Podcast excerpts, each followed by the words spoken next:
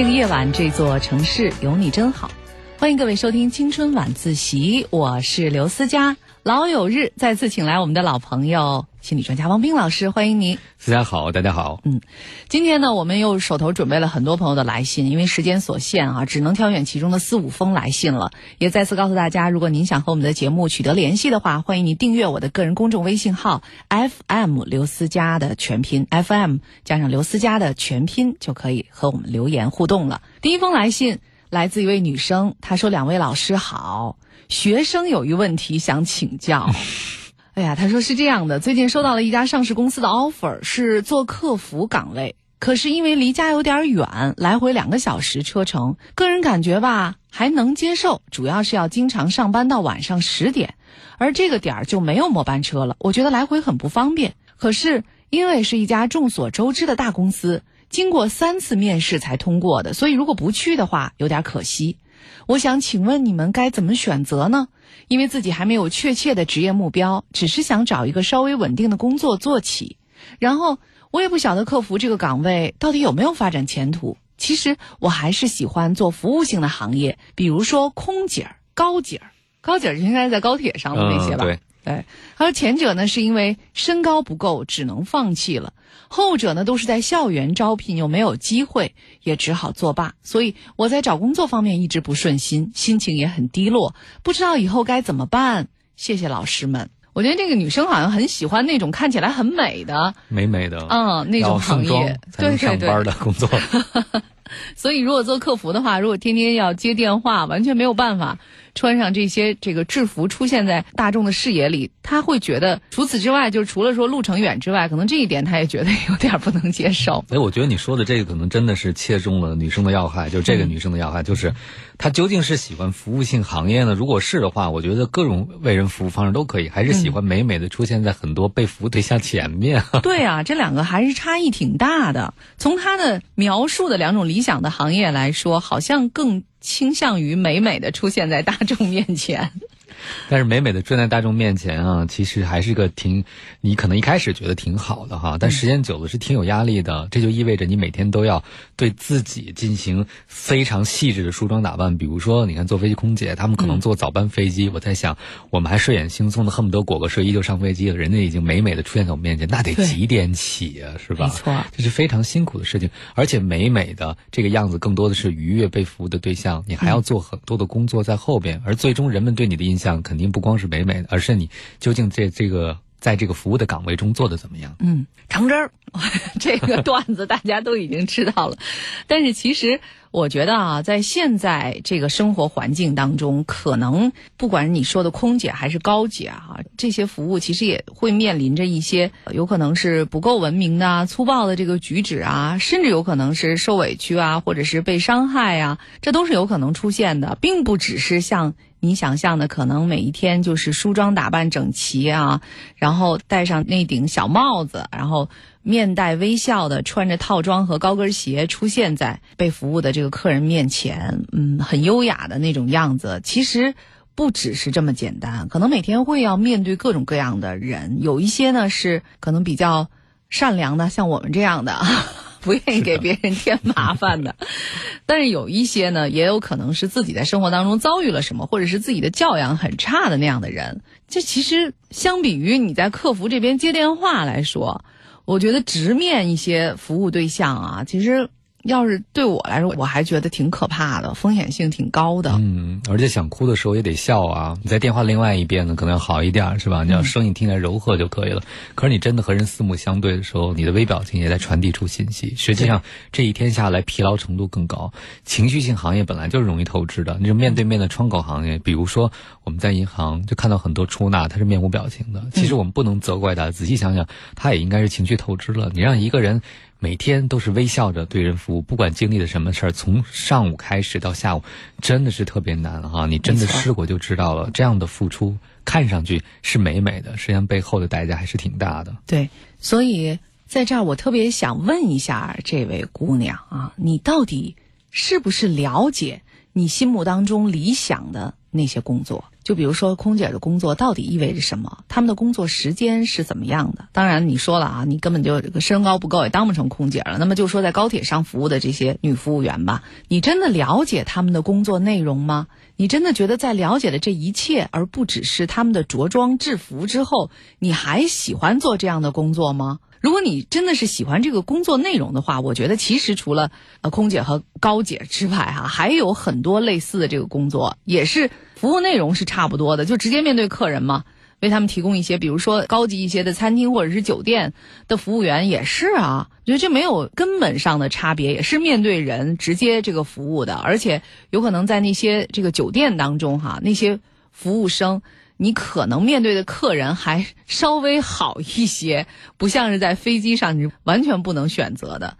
所以我觉得建议你先明确一下自己想要的到底是什么，然后就去有针对性的了解一下你想要的那些是不是你真正能够适应的。那么如果这些都没有问题之后，你就留意收集一下相关的这些信息。然后去进行可能别人会对你进行的相关的这种培训啊，之后就可以走上工作岗位，这并没有特别复杂吧？我觉得。嗯，所以这个朋友可能因为比较年轻，就会觉得这个找工作这事儿是不是很僵化？他的看待方式，觉得这次找的什么工作，以后可能就再和自己想要的工作无缘了。我倒不觉得哈，在职场中随时都有机会，关键你得有这能力。嗯，那这个朋友选择工作的标准。我觉得是值得自己好好想一想的。首先，你经过三轮面试通过了，找到了一个。上市公司，而且据说是众所周知的大公司啊。那我和思佳其实都挺为你高兴的，很不容易啊。然后你考虑就是离家远，没有末班车了，回来很不方便，这确实是个客观困难。但是作为一个职场人，特别是初入职场人，我个人的建议是有一个大平台，有一个机会去锻炼自己。甭管这个工作是不是那么的稳定，或者说是不是那么的薪酬可观，或者是能给你的生活。会不会带来更多的便利，都值得去尝试一下。因为你现在是一个职场积累和学习期，你重要的是倒过来想，不是你去工作，而是在你初入职场的这个阶段，你去学，还有人给你发钱，是吧？这是带薪学习，你应该这么去看待这件事儿。嗯，其实我觉得职场的起步哈，只要你开始去做，做哪一行都一定是有收获的，而不是说你做完了以后反而到损失了，这基本上是不可能出现的。要怀着一个。真正像你信中所说的学生的心态去面对你职场生涯的起点的话，我觉得啊，这个一切都不会让你失望的。所以呢，就希望你能够回答一下我们刚才提出的这些问题。当然，你也可以在思考之后呢，再次给我们回信。啊，回信呢也是，请你给我的 FM 刘思佳全拼这个公号留言就可以了。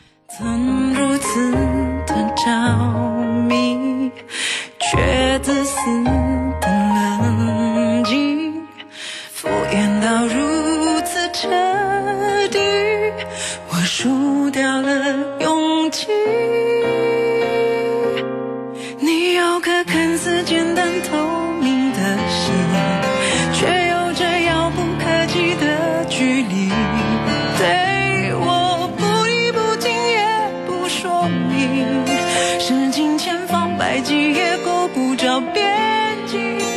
我只能若无其事压抑自己也只好孤孤单单的美丽挣脱寂寞散落无从追寻拼命原谅你不想说出的一字一句青春晚自习心理对谈来看今天的第二封来信也是一个女孩子写来的啊。不过这个女生呢年长一些已经三十五岁了。她说：“思佳姐、王斌哥，你们好，希望你们帮帮我，我到底还要不要再继续坚持这样的婚姻呢？”她是来自浙江的女生，她说：“我今年三十五岁，老公比我小一岁，有两个儿子，一个九岁，一个五岁，儿子都很乖。我和老公是大学同学，毕业以后分过几次手。”但最后还是奉子成婚了。他忙他的工作，我在家带孩子，没有上班。可这一带就是整整九年。以前忙着管孩子，没有考虑自己的内心感受。现在孩子大了，突然觉得自己内心很孤独。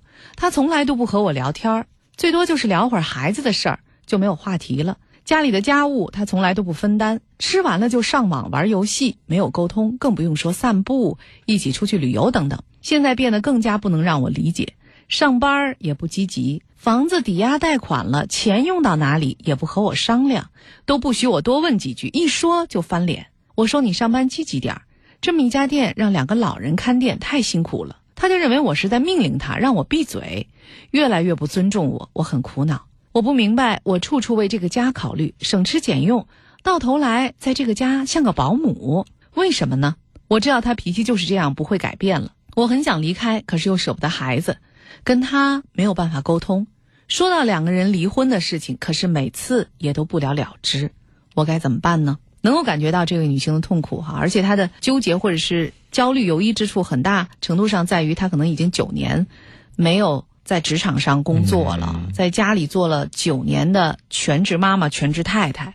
她已经觉得自己脱离社会了，对，所以如果再脱离家庭的话，这个生活。太多不确定了，太多不可测的地方了。脱离家庭意味着和孩子分开。作为一个母亲，呃，九年的时间都在陪伴孩子，这样的分离她是不能承受的。然后离开家庭以后呢，我也不知道，比如说她该怎么去在社会上规划自己的人生，重新寻找职业。这在我感觉也是一件没有头绪、不知道该怎么办的事情。毕竟都快十年了，你想想啊，这么长的时间没有接触社会，所以确实啊，离开这个家挺难的。但留在这个家呢，又感受不到温暖。比如说和先生之间。我觉得已经不是合作伙伴的关系，基本上他只能去负责他该负责的，做妈妈，这管好家这件事儿，其他事情已经没有任何商量、说话的话语权了，也没有任何参与权，所以基本上就是先生做什么，自己只能被动的接受对方的一个决定。嗯，这个时候我觉得人就会出现一个感觉了，你看孩子大的九岁上学了，小的五岁很快要上学了，至少现在上幼儿园了，所以更多的时间是在留给了自己，也就像他讲的哈，就开始想我的存在感在哪儿，我的支点在哪儿，我有价。价值吗？当这些人最终都可能会长大离我而去的时候，我还是用什么来面对我自己的人生呢？可能就会有一种荒芜感，甚至是虚无感。没错，所以我觉得这位女士哈，可能现在她更多的就是觉得自己现在虽然已经不对这个婚姻抱太大的期望了，但是她觉得她手中已经没有牌了，没有其他的选择了。何况呢？我觉得对于妈妈来说啊，两个未成年的儿子，这确实是非常心理非常重要的一个砝码，她不可能。完全离开两个儿子，但是目前的这种婚姻还有回旋的余地，还有改变的可能吗？可能是不是也只有他真的是在外面开始工作了以后，他在这个家里才拥有一定的话语权呢？我觉得这可能是一现在我能看到的最好的建议，就是如果要建立自信，重新接触社会，现在是一个机会。那毕竟现在还有一些脚手架在支撑着自己啊，家现在不管是什么状态，至少还不需要你养家，至少还没有到一个经济成了一个很大问题的状态。对，那你能不能开始去接触一下社会？我不知道你们家现在是两个老人在看店，是哪一边的老人？你甚至可以先从你们家开始，比如如果你白天有空的话。如果不和你老公发生直接接触啊，如果老公不在店里的时候，可以去看看，对吧？可以去帮些忙，了解一下。如果和老公接触对你来讲是有压力，还可能会带来矛盾的话，那你就自己找一点事情去做。反正我觉得你一定要找一些事情做，哪怕这个事情暂时赚不了钱，你也要做一些事情，因为这是恢复你的社会的定位。恢复你的职业能力，恢复你这种对自己自信的好办法，因为你需要证据嘛。如果没有证据，现在一下把自己扔到社会上去，可能这是一件换谁来讲都是特别恐惧的事情。没错，我觉得他其实呃，这个很多的困惑就来自于他是不是觉察的有点晚了。我觉得，你想这个孩子儿子一个九岁，一个五岁，我不知道他先生对他这个态度是在第一个儿子。出生以后就有呢，还是说在第二个儿子出生以后才变成这样的？但是我觉得可能这个女士真的是像她信里所说的哈，就是因为之前一直就在忙着这个儿子的这个事情，然后呢为这个家考虑，真的没有想过自己的这个价值在哪儿。所以我觉得可能这封信对很多其他的就是准备去当全职妈妈，或者是已经是全职妈妈和太太的这些女生们啊，也是一种警醒。就是随时随地，你要先自己成为一个独立的、有独立价值的人吧，然后才是某某的妈妈、某某的太太。否则呢，你即使是想当一个特别好的妈妈和太太，可能你在别人的眼里也已经没有这样的资格，或者说在家庭当中没有这种重要的位置了。让我由此想到了我之前讲过的那件事儿，就是女生。吃垃圾食品，吃薯条，然后突然抬头问男生说：“我长胖，你还爱我吗？”男生当然说：“无论你多胖，我都爱你。” 别人的善意和我们对自己的自我要求，你对自己的身体是不是看重，这是两回事儿。当然，很多先生可能会信誓旦旦的说：“你就管好家就行了，家外面的事情我来管，你不用上班，不用挣钱，没有关系，你不用担心，我会一直这样对你。”别人对我们的好，对我们的承诺，并不代表是我们放弃对自我要求的一个理由，对吧？这个别人的好可以是个保险绳，但这根绳没有了，你将如何面对呢？而且我始终认为，一个保有自我价值的人才会有持续的吸引力，对吧？你看这个夫妻关系为什么沦落至此呢？因为这个男生。骨子里可能潜意识就会觉得你也不挣钱，是吧？你说什么呀？嗯，你别命令我，你能干什么呀？你不就在家带个孩子吗？其实，在这样的过程中，关系就逐渐变得不平等了。在情感关系中谈钱，可能大家觉得有点这个铜臭味啊，但是确实经济基础决定上层建筑，在很多的家庭中也是适用的。嗯，慢慢的，可能这个丈夫就不再觉得抚育孩子成长哈，这也是一个有巨大价值的一个工作，而觉得可能只有他一个人在养家，所以他才是一家之主，其他的人可能都是应该在他的这种命令或者是布局底下去生活。真的，可能在。丈夫的心里，这夫妻关系早就不是平等的了哈，只有他才是天，其他的全都是这个在他之下的这些人和位置，包括他的父母，可能也就是帮他看店啊，抵押贷款，他觉得他自己是最懂的，其他的人可能都是一个家庭里的人，和这个社会已经没有接触了，或者是像孩子一样未成年，也不能做决定。我觉得这个女士哈，她现在问是不是继续坚持这样的婚姻。您在说这话的时候，可能心里已经有一个考虑了，但是我觉得是不是坚持，这可能有一个形式上的问题和你心里的认知啊，这是两个层面的问题。我觉得形式上，你恐怕面临着现实的问题，你只能先坚持。但是至于你心里是不是还真的认为你们会一直白头偕老，我觉得这是属于你个人的问题，你也没有必要现在就跟先生摊牌。你现在需要做的是以自己的努力。为自己赢得更多的话语权，无论是继续这段婚姻，还是跟他分手，其实你都是一样要主张自己的权利，包括主张自己作为妻子和母亲的这个权利的。你现在是要让自己的声音变大，被人听到，而不是说现在就决定你是不是要离开。你这样离开的话，我觉得这有点太亏了，是不是？就等于付出的东西就就完全就没了。说的对，嗯那其实，在这样的状态中，这个朋友可能觉得不离开就没有办法改变，但恰恰是可能最好的改变，就是在现在这个架构之中啊。看上去可能你觉得生活对你不好，但可能生活给你提供这个限制，也真的是个支撑。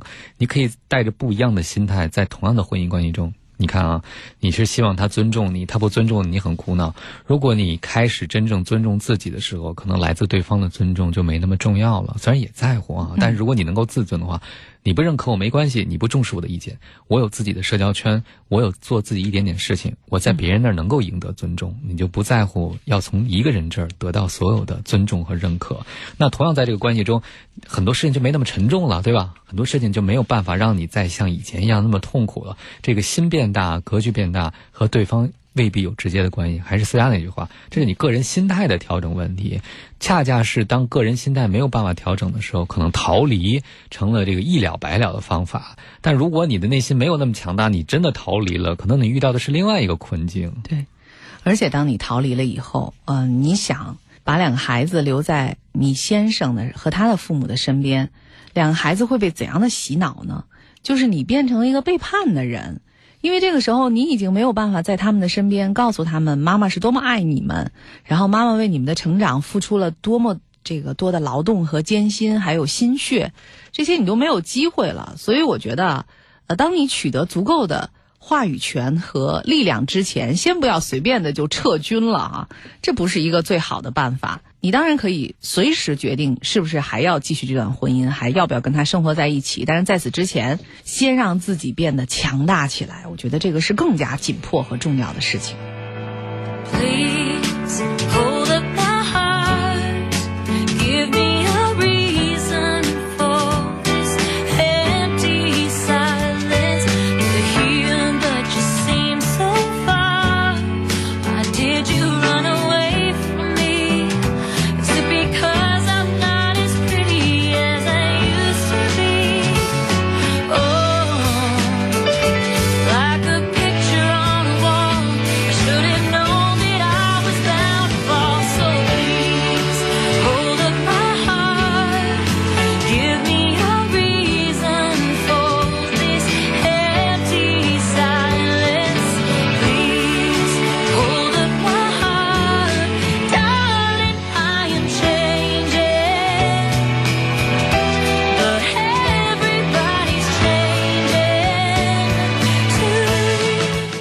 晚自习心理对谈，我们来看第三封来信。一个来自天津的女生写来的信，她说：“两位老师，你们好，我最近有个职业选择的困惑，麻烦你们帮我分析分析。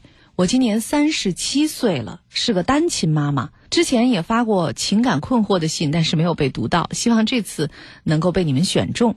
我一直从事财务工作，现在想放弃财务经理的工作，去卖保险。我有这样的想法，不知道是否可行。”从事这行工作是因为一我只会这门手艺，二别人眼中觉得工作稳定和不错，旱涝保收，这是他从事财务工作的原因啊。那么想放弃财务工作的原因是什么呢？一付出回报不成正比，没有成绩；二一直不是我喜欢的工作，只因为干一行爱一行，只为了糊口，并没有乐趣；第三在工作当中感受到各种压抑。那么选择保险的原因是一，这是国家的政策导向；二，整体市场经济低迷，如果再从事财务经理的话，那么待遇提升的空间恐怕也不大。第三，我学心理也是为了认识自己，也想有一技之长，为转行做准备。所以，综上所述，他说财务这个工作，我是一直不太想坚持。重新认识自己，我觉得自己是一个不愿意受管制，内心能量很大，却一直被压抑。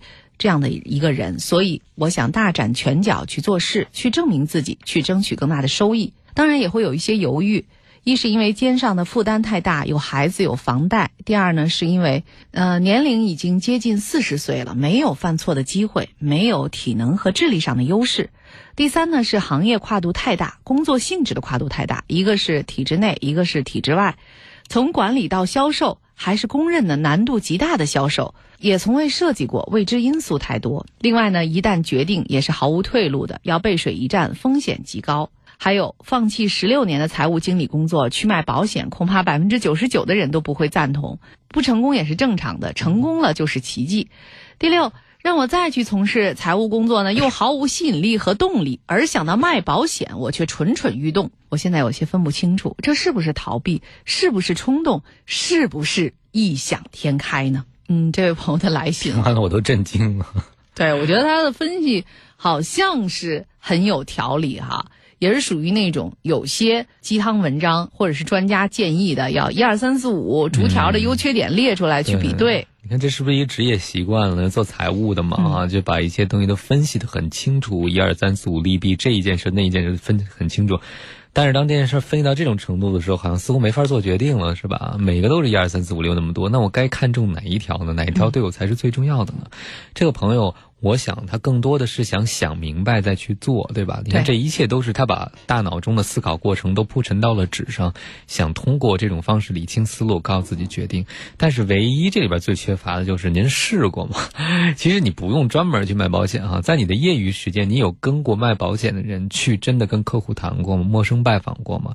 或者帮忙他做一些。能够做的，因为好多卖保险的朋友是在周末也要工作的，因为有些客户只有周末才有时间，有些拜访只有在周末才可以。嗯，你都试过吗？如果你没有任何体验哈，完全是各种各样的分析，各种各样的提前准备的话，我也担心你并不知道你在选择什么。我觉得这位女士哈，貌似分析的就是挺全面的啊，两个工作的优缺点。而且自己处在目前的这个职业生涯当中的位置，然后再面临这样的选择的优缺点。但是我觉得他只是比对这两个工作的选择，而不是结合自己的生活。这个比对其实就没有什么意义。我想知道你在这个时候，在你已经从事了啊十六年财务经理工作之后，然后现在想要放弃。这个一直以来其实也没有遇到什么巨大挫折的这么一个工作，而想完全跳脱出来做一个差距如此之大的一个卖保险的工作，你到底激励你发生这种变化的根本的原因在哪儿？我相信应该是会有这样的事件吧，一件、两件、三件，或者是一连串的这种思考，到底是从哪开始的？我觉得那才是关键。但是他在这个来信当中就没有提到啊，我觉得他可能觉得因何而来的这些思考不重要，我的这些思考本身 才是重要。至少这个过程让他觉得自己是慎重的，是负责的，是有认真考虑过的。但是有些认真呢，在纸面上很认真，一字一句的写完了，可能对实际做选择还是没有办法，因为。选择最终是个情感决定，对吧？对，就是涉及到说你爱什么，你喜欢什么，你擅长什么，什么你有热情，什么是你愿意为之付出的，去争取的。我特别不喜欢换工作只是为了涨钱这件事情啊，因为每个职业中要想真正赚到更多的钱，你要做得好，不是简单这个职业平均收入高，你去了一定也会收入高的，它一定是和你的业绩和你的能力有关系。如果你不把功夫或者你的焦点聚焦在自己能力提升上，仅仅是因为另外一个行业看起来比现在这个成长空间更大，但是不是你爱的你也不知道。换过去以后，我也会担心你会不会经历更多的压抑呢？会不会也会重复同样的模式？嗯，这里边就涉及到了刚才思佳讲的，你有没有问过自己哈？你十六年了，这个职场中的非常成熟的人了，你知道自己的优势在哪儿吗？除了你在学以外，对吧？你说你不喜欢，但你喜欢什么？你知道吗？这些。东西，如果你没有更多分析的话，只是把这些人分析，就好像谈恋爱吧，A 男、B 男、C 男都分析个六够，但唯独没分析 自己适合什么样的人，这可能也是找不出答案。呃，我又再次回顾了一下这封来信啊，我发现他在一开始就说了，他三十七岁，单身妈妈，是吧？而且呢，之前发过情感困惑的信，但是没有被读到。我当时觉得，在三十七岁，他后边又提到，他认为他已经四十岁了啊，就是反正他认为三十七岁离四十岁很近，基本上可以一以蔽之，就当是四十岁这个年龄段来计算了。我倒觉得这个女士其实现在某种意义上就是遭遇了中年危机。前两天我还跟汪斌说过啊，我是其实对中年危机这个事儿，每个人有不同的应对方法，换工作是一个方法。谈一场恋爱是另一个方法，还有呢，就是比如说再买一辆红色的跑车哈，这是很多男士或者过一个间隔年出去旅行哈 啊，这都是不同的人会选择不同的方法。我觉得您其实感情和这个工作是不可以完全分割开的。我更倾向于相信，可能这个女士，因为现在我们已经无法再去寻找你的感情当中到底遇到什么问题了，那封信现在已经找不到了哈。但是我觉得你自己可以去思考一下，是不是你现在整体的这个生活状态让你觉得不满意，而你现在想要寻找一个突破口。而虽然现在这个换工作啊，让百分之九十九的人你认为是不会赞同的，你也个人觉得成功的希望极其渺茫。但是对你个人生活来说，这仍然是一个成本最低的一种改变和选择。我倒觉得有一点像是这样，他特别想寻找一个突破口，但是这突破口每个人都会倾向于选择付出最少代价的那一个。现在看起来这么不可能的换工作，对他来说却是可能最简便的一个方法，最靠谱的吧？就他自己能控制的。嗯，所以可能为了突破而突破啊，就是为了制造改变而引入这么巨大的一个变化，呃，这样的原因也是非常危险的。在我看来，等于是你没有考虑清楚，只觉得说要。给现在生活一个冲击，对，我不想再这样了。对，而那个行业看上去又是那么的有吸引力，这是多好的一个就顺理成章的，那就是那个吧。但你都没有分析，对你来讲这是不是一个突破口？你也讲到了没有犯错的机会。当你这么想的时候，我真的不建议你去突破。就任何一个突破，哪怕看得再现成，也一定是带着试错的可能性去的。如果你都承载不了可能会犯错，那意味着你就不愿意在这个领域承担风险和成长。那什么叫？真爱呢？真爱就是你愿意尝试犯错，你也要去试，甚至你把犯错当做学习的一个机会。如果你带着这个心啊，我都快四十了，我在一个行业十六年，我干到经理已经是这个层级顶头了，我要再去，那当然要更成功了，是吧？你带着这种必胜，而且不是从头再学习的心，我就会担心你这个挫败会比较大，至少内心的挫败感会比较强。现在每天在朋友圈有大量的鸡汤文章转发啊，包括有很多知名的人士。来陈述自己到底为什么会突然在中年的时候变换自己的生活轨迹啊？我去辞职，我去再选择，我下半生要换一种活法。但是我觉得啊，朋友们，你要知道那种选择到底心路历程是怎样的？为什么会做出这样的选择？我认为这是多少年之后，你在这个艺术人生这样的节目当中去回忆的时候，你说出来才更趋近于事实的真相，才更能说自己的这个心路历程。而在当下。事情发生的当下，这种所谓的“我为什么要选择”，更像是一种炒作，而不是真正的原因。对当事人来说，我认为这没有什么错与对哈，炒作可以啊，因为你要做的这个工作，你总需要预热一下吧。但是，作为读者来说，要是也被这种说法给忽悠了。那我觉得可就麻烦了，你千万不要觉得你到人生四十岁的时候都要换一种活法，以前的积累呢都不行，我必须要首先要满足我自己的好奇心和冲动，这就麻烦了，因为那不是事情的真相。那么说是 一种说法而已。我要怎么说呢？跟这位朋友，我都特别着急了。现在，我想思佳是特别恳切的跟你分享啊，就是在成功者的传记里，你能读到的都是能写的，而真正可能决定的都是写不出来的东西。没错，但是可能我们看不到，我们也没有这个鉴别能力，我们就真的把。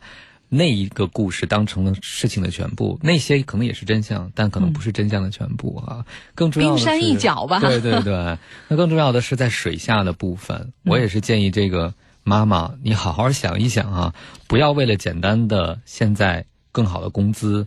换一个更有激励的行业，然后更像这个让自己焕发活力的状态。实际这样的感觉并不是简单的通过换行业做到的。你有没有是那样的人，这个就能够活出那样的人生，对不对？如果你不是那样的人，你一定要过那样的人生，可能就会出现各种拧巴。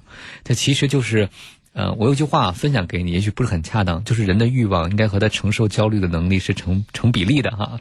如果你只是看到这个行业做的最好的人是什么状态，然后你觉得你也要做到那个状态，否则你就觉得进这个行业是没有意义的话，那可能更多的你是承载不了进入这个行业、进入未知所要面临的焦虑和不确定。嗯，其实，在工作当中有一个一万小时定律哈，我一直觉得。其实这个定律还是蛮好用的。就比如说，在我们做广播这么多年以来，我们认为很稀松平常的事情，可能对这行之外的人就是一个完全不了解的一个事情，是一个巨大的挑战。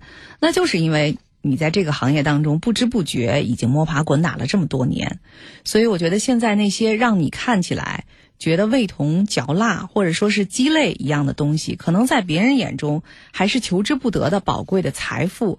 我建议你不要进行那么一个急转弯儿啊，就是你认为你现在在职业生涯当中所拥有的一切都是不好的、没有价值的。如果你真的不喜欢现在的工作的话，你可以进行一些微调，以让你这么多年积累下来的这些知识、经验和财富，不是马上变得那么就是毫无价值的状态。另外。我也觉得，女生可能到了三十几岁、四十岁的这个阶段的时候，你也可以通过设计自己的业余生活，让自己的人生状态得到调整，去发现，在那些活动当中的不一样的自己，或者是焕发出自己另一面的光彩。可以去跳舞。可以去上各种各样的这个体育的这种课程，呃，认识不同的人，发展自己的兴趣。我觉得这都是有可能的。你不能马上就要在自己的人生的这个支柱产业上立刻进行大的转型，确实风险挺高的。嗯，其实大家刚才说的已经是一个很现成的方式了。就比如说，我知道做财务工作哈，很多的时候是可以做一些兼职的，对吧？包括你刚才讲的，可能涉及到会计啊，这些账本呢，都是可以接一些私活的。如果你实在想去改变的话，第一个呢，我是建议你先跟卖保险的朋友切磋一下，跟着人家跑一跑哈，看看感觉对不对。如果你真的也觉得感觉对，想真跃跃欲试的时候，也可以一只脚还在做财务嘛？财务有很多兼职或者做财务顾问的方式，然后另外一只脚踏到保险的门里去看一看，对吧？也未必要把自己十几年来的这样的累积。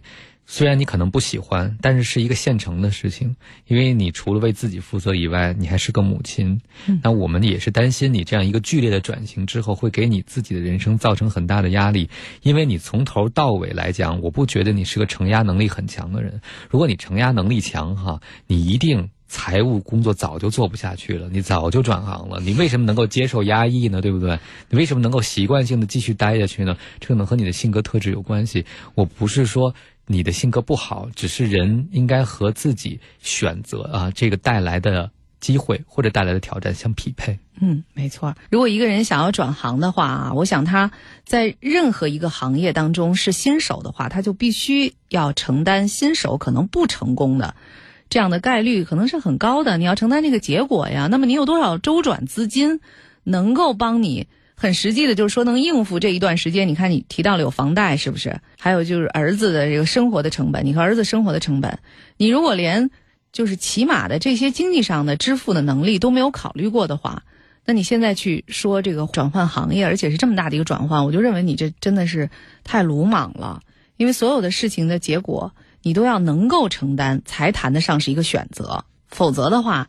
你这就是一个不负责任一次逃跑，从财会行业逃跑，逃跑那肯定是丢盔弃甲的嘛。你能想象你以后的这个生活？哎呀，说到这儿，我忽然觉得咱们俩好像挺不人道的，说这么多吓唬人家，万一这真的是他人生的一次华丽的转身呢？我们特别希望你的梦想成真啊！我们所有打的预防针是基于。我们希望你的这个过渡是平稳的，或者是平顺的，因为做一个单身妈妈是特别不容易的。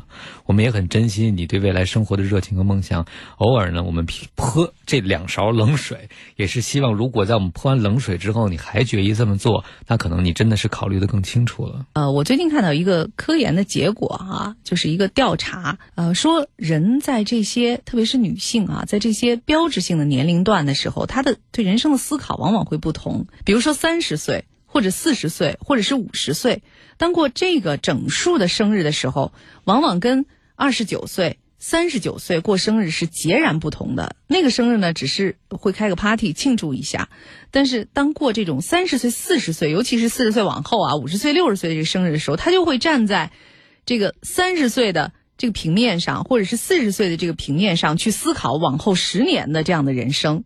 所以，我想这位母亲可能也是想要把自己放在这个四十岁的平台上，思考一下四十岁以后的人生。请您在思考的时候再谨慎一些，再周全一些，这个调查做的再更丰富一些，可能会有助于你得出一个正确的结论。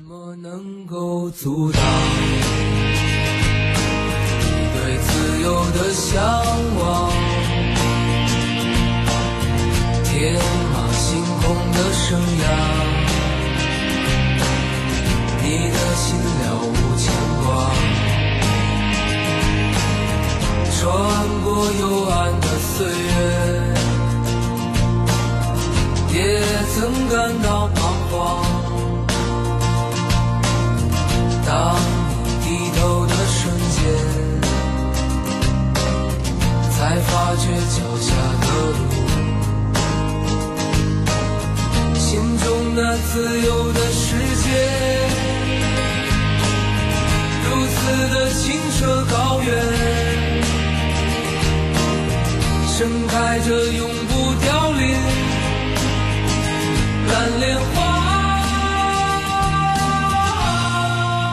晚自习心理对谈，我们来看下一封来信。这是一位来自山西太原的女听众，她说：“思佳老师您好，我很喜欢您的节目，也喜欢您和王斌老师轻松愉快的主持风格。”她说：“今天写这封信也是因为这个问题困扰了我好多年。我毕业以后就去了一家外企工作，外企的工作强度很大，从一开始我就不怎么适应。可是我认为做什么事儿都要坚持，直到坚持到现在。当然，坚持也有了一些回报，每年工资都在涨，我也成熟了一些。可是呢，我总是感觉很沮丧，心情时常郁闷。这种心情也许直接导致我今年身体状况百出，直至生病住院。”想想我身边的两个好朋友都很随性，毕业以后对工作的态度也是经常换。过去这几年，一个朋友终于找到了他想要的工作方式，过得很开心；另外一个虽然没有工作，老公的工作收入也不高，但你能真实的感觉到他们那种豁达的态度。我呢，两年前结的婚，老公有一份收入不错的稳定工作，也挺疼爱我的，但是家里有房贷和车贷，还要为未来的宝宝做准备，我感觉自己就像戴了紧箍咒一样。满脑子想着坚持下去，可是面对我的工作，又从心里感觉纠结疲惫。我也不知道如果辞职，我应该干什么。所以，请两位帮忙抽空给出一些宝贵的建议，麻烦了，谢谢。后面的括弧还很贴心的写着，给您带来了很多负能量，很抱歉。可见是一个非常看重别人感受的人，应该是个很敏感的人。是，包括他所讲到的情绪对他身体的影响，嗯，这个工作中的不开心，但他还在坚持，所以你挺了不起的。就是你一方面呢能感受到很多情绪，包括很多负面情绪，一方面还在要求自己啊，必须坚持既然的选择。所以其实这说明你是个有力量的人，只是这种力量会带来内部的一个对撞。就是你明明感受上已经不想再做了，您受不了了，但你理智上还要要求自己，为什么呢？你就特别渴望进入一种状态，就是洒脱的状态。我发现是吧？你刚才羡慕那些人都是洒脱的、想得开的人，隐隐的感觉你是老在责怪自己，好像想不通、想不开。我觉得您首先要是。摆脱负能量和正能量这个标签儿啊，这对你来说就是一大进步。你怎么知道这个我们生活当中不需要这个负能量呢？就像你写信的这种哈，其实我们两个人已经被生活当中的正能量折磨得快死去活来的了，天天朋友圈晒的各种正能量。所以我觉得这位朋友，你首先要接纳你自己。他的这种不接纳啊，其实是给自己造成了很多的困扰，并且我认为你可能会消耗了很多的精力，甚至于造成了你自己身体上的那种不舒服的反应，这可能都和你对自己的不接纳、挑剔、不喜欢是有关系的。还是应该再次送给你那句话啊，善待自己，这才是最重要的一门功课。我觉得，你看他。其实生活中已经有一些他觉得挺不错的事儿了啊，老公有一份稳定的不错的收入，也挺疼爱你的。然后呢，其实，在家庭上也有人愿意跟你分担责任。但是你看，他总是把最坏的事儿想到前面，而且总是觉得自己应该负全责的，是吧？这事还没发生呢，要为未来的宝宝做准备。就觉得已经很疲惫了。其实这件事儿，如果你没准备好，你可以不要吗？对呀，但是他就觉得我应该怎样，我必须怎样，然后就会觉得自己好像不能够配合脑子里那些应该和必须，就已经觉得很累很疲惫了。我倒是觉得，也许啊，你那些负面情绪，就像思佳讲的，是一个特别重要的提醒，就是你可能要开始认真决定一下，你要做什么工作，你的职业规划是怎样。当一个职业让你沮丧到你都要住院了。都要生病了，是不是也在提示着你，你的优势没有得到发挥，或者这个职业中有什么东西是不对的，是吧？嗯。但是他觉得他要说服自己坚持下去，而且他要豁达的坚持，他又做不到，对不对？整个一满拧啊。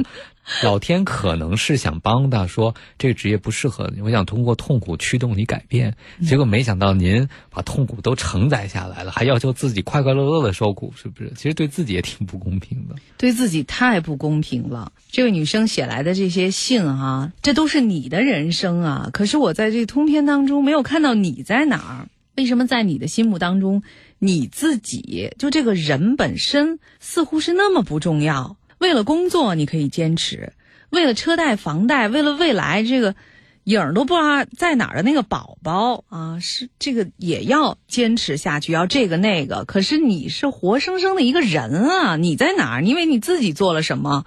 我没有看到。我觉得我都替你的这个身体觉得非常的生气和愤怒。他其实是在以这种方式提醒你，人在这儿呢啊，你要先照顾好你自己。呃，才有可能在提到之后所有的一切，实际上那是你生活当中有了你以后的其他的那个附加值。其实，在多年以前，有一部貌似也是充满了满满的正能量的电影，叫《勇敢人的游戏》哈，当时看着是很奇幻的，也挺好看的一个电影。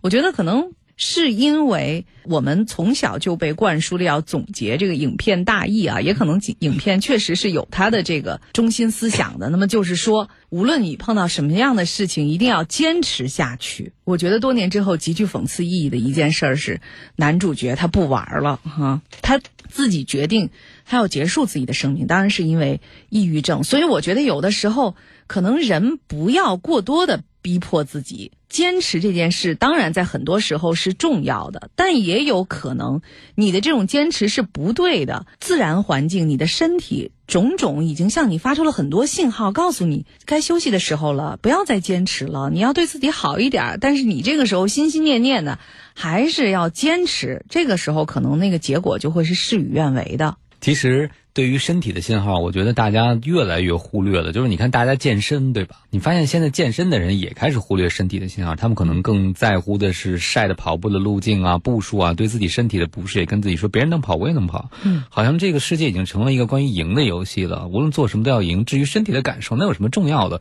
只要能变现，只要能成功，只要能完成世俗的目标，我的感受又是什么？你看那些成功的人不都是特能忍吗？那些成功的人不都是能够压抑自己的感受吗？我的观察恰恰是相反的。凡是那些做大事、能做大决定的人，对自己的直觉是非常关注的，因为他们很多做决定的时候是没有参考的，前面没有人做过，未来也看不清楚。这个时候唯一能依赖的就是我想不想做这个事情，我对这个事情是什么感觉。这往往反而是他们超出别人的一个特别的地方，就是他们的所谓的感觉和直觉。他们有一些地方是特别敏感的，至少在他们所做的事业方向。那我们现在的很多普通人反而觉得。那你看，人家成功一定是通过忍耐换取来的，对吧？一定是通过牺牲了很多感受，能吃苦啊。但是我问的那些成功人士，他们通常不觉得这是吃苦，嗯，他们不是强忍着吃苦，而是人的那个神经的构造，人神经气质类型就不觉得那是苦。所以，如果当你受不了的时候，你不是那个物种，你不适合生活在那个土壤，而你非要还往那儿去靠的时候，你你已经违背了你自己的自然规律。是人的身体为什么会有痛感啊？实际上这是自我保护的一种方式。当你觉得疼的时候，你就知道有些动作可能是危险的，是会给你带来伤害的。我们也知道这个世界上有一些人，他生来是和我们不一样的啊，就是没有痛感。其实这是一种病，对，因为他。对他会在不知不觉当中跌的骨折了，他也不知道；割破了自己，他也不知道。所以，其实重视自己的感觉，那也就是享用了上天给你的这一份礼物和天赋，由他们来帮助你。共同的去寻找一条最适于你的通往幸福的道路，而不是由你自己钢铁一般的意志来决定你到底是要去哪儿。然后就是另外一件事情，就这个朋友很多的痛苦啊，是来源于比较，是吧？对，特别希望和别人一样是豁达的、洒脱的，不要感受到痛苦的。你有没有想到，你的敏感可能是一种天赋呢？只是你把它用错了地方，对吧？你拿你敏感的部分去磨刀啊，去和那个粗粝的砂纸去磨，当然很痛苦。那些人粗粝的人可能就没有感觉，你就有感觉。但如果你把你的敏感用在恰当的地方，我不知道你选择某一种职业是不是可以让你对情绪的敏感变成一种触动你去表达、触动你在职业中有所成就的。可能你就是一个灵感迸发的人，对不对？可是你偏要。生活的像不像你自己一样，还要比别人生活的更好，就是比别人更像他，还要比人过得好，这真的是一个非常拧巴的哈。所以我想，我私家说到这儿呢，就很可怜你的身体，是吧？你简直就像一个无情的奴隶主，拿着鞭子一样在驱赶着自己，一刻也不放过自己。就是你一定要去哪儿，不管这个地方是不是你想去的。对，有的时候你会觉得这个。坚持吧，从正面的意义上来说，坚持才是胜利啊！坚持或者说就是胜利，这是我们从小接受到的一种教育。可是，其实，在民间的语言当中，还有一种叫“一条道走到黑”，就是说，其实这路中间有很多分叉，小鸟、小白兔、小狗、小猫，以无数次引导你往那边走，你就不，你觉得坚持到底就是要沿着正中间的这条路走。其实，这反而倒是一种偏执，或者说是执着。可能你需要真的。停下来，好好的思考一下，放空自己。首先把那些所谓的脑子当中正确的、亘古不变的真理给摘出去，听听你自己内心的声音，把所有别人说的、你认为对的、老师告诉你的、父母从小灌输给你的那些都清除掉。问问你自己，现在想要过什么样的生活？问问你的身体，它需要怎样的对待？可能这样的选择，往往更会是你生活当中真正的转机。所以我觉得，对这个越来越急躁的社会来说，放松啊，反而是一种非常奢侈，但是又非常重要的事情。因为人不放松、很紧的时候，你是听不到身体的感觉的。我的很多朋友，呃。周一到周五是不会生病的，一到周末就生病，原因劳模呀，这是评上了吗？周末的时候放松了，你的身体开始说话了，然后在一到五你都很压抑自己的身体，都表达不出症状。我在想，哎，你的身体得有多惨呢？是不是？但是放松下来能知道方向。今天在录节目之前呢，思佳跟我说了一个公式，我觉得特别适合送给这个朋友，就是大概是意思：成功等于百分之九十九的汗水哈，加上百分之一的一的百分之九十九的勤奋，加上。百分之一的天才，嗯，但我觉得其实这个天才呢，个人理解都不同。那如果我把这公式再改一改呢，就百分之九十九的勤奋加上百分之一的方向吧，啊，就是说你在正确的方向上努力了，那这个努力才能够取得你想要的。那其实不放松。不看看地图，不左右看看，你都走到哪儿？你都经历过哪儿了？这一条道奔到黑，我觉得可能你也去不了你想去的地方。说到刚才你跟大家分享那个公式哈，那其实是爱迪生的一句名言。从小就听老师说，但是我们从小从小听到的、看到的都是一半儿。成功就是百分之九十九的勤奋加上百分之一的天才啊，所以我们都认为那百分之九十九的勤奋是最重要的，这是起决定作用的。但人爱迪生的原话是说，起决定作用的是那百分之一的天才。否则的话，你就是百分之百的勤奋都没用。哎呀，这个被坑了很久啊，后来才知道。所以我觉得，特别是那些可能和我们年龄差不多的朋友啊，当你在顺口就能说出小的时候耳熟能详的那些名言的时候，你现在是不是可以反过去质疑一下？当你觉得哪儿有些不对的时候，或者是和你生活中所见的常识不符的时候，你去查一下，其实可能。落了点什么东西啊？在那个名言当中缺了点零件，而且是那关键的零件。呃，其实，在我的周围，我也发现啊很多人都被这一句话洗脑了，就觉得勤奋能够改变一切，包括很多鸡汤文了，嗯，也是说没有什么别的，成功要义就是坚持。最近我看到好多篇讲坚持这件事情的。其实现在包括兴起了，大家都去跑跑马是吧？半马、全马、跑马拉松，大家都一概念，别人能坚持，我也能坚持。我那天就碰到一骨科医生说：“哎呀，真不知道这些人是在健身还是健身。健身是健康的健，还有另外一个是作践的践，践踏的践。就是你觉得你是在坚持，是在健身，其实你用不正确的姿势啊。好多人在跑步之前都没有先学过。”姿势是什么？那骨科医生说：“你脱鞋看看，你这个穿鞋，你的底儿哪边薄哪边厚，你的整个跑步姿势都是错的。你坚持的时间越久，你对自己的身体伤害是越大的。而且有的人可能都不适合跑步，对，会不会跑成脑震荡？有这种 可能吗？就是包括他的这个颈椎和腰椎的受力情况、承受力，包括心脏的承受力。每年跑这个马拉松，也经常有一些心脏猝死的一个情况，对不对？所以，如果是不顾实际情况一味的坚持，我觉得是危险的。不过，可惜的是啊，在我们这个文化里，也不能叫可惜哈，也在文化里也是可贵的，就是坚持，就无论多苦。都要挺住，这好像是我们一直以来希望孩子能够做到的一件事情。但恰恰这种挺住本身可能是一种社会资本的严重损耗。比如说，有的朋友不适合做那个工作，但就听了一句话，就是挺住，对吧？结果常年做自己不适合的工作，您的时间浪费不说，您把工作做不好，觉得社会也是一种浪费。对，所以有的时候可能让自己停下来，能有这个勇气，会是当别人都在奔跑的时候，让自己还能停下来，重新寻找一下属于自己的那个方向。我觉得这个可能才是你找到快乐和幸福的一个秘籍。对于这位朋友来说，当然每个人都会和自己身边的人来比较啊，但是我觉得你也没有。真正的问过你的朋友，他们是怎么看待你现在的人生的？说不定他们也挺羡慕你的呢。归根结底啊，我觉得这种比较是没有太大的意义的。你最好还是和自己比较一下，你的今天有没有比昨天更快乐了一点儿？当你三十岁的时候，你有没有比二十五岁的时候活得更通透了一点儿？否则，再多的努力和坚持，我觉得好像都不会帮你找到真正的幸福的。好了，这就是今天的青春晚自习。我是刘思佳，也感谢坐在我对面的大家的老朋友王斌老师。晚安，各位，晚安，北京。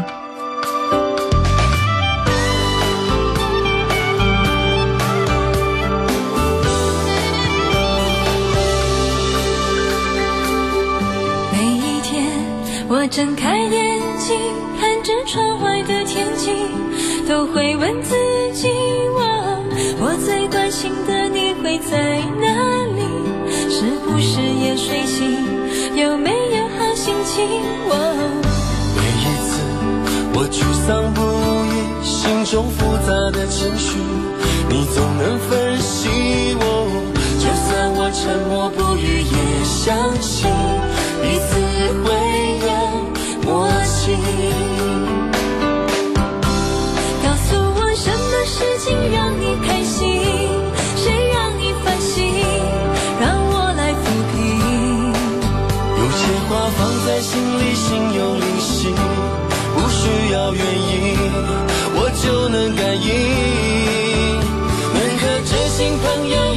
开心，不在乎主题，感觉永远离就你心。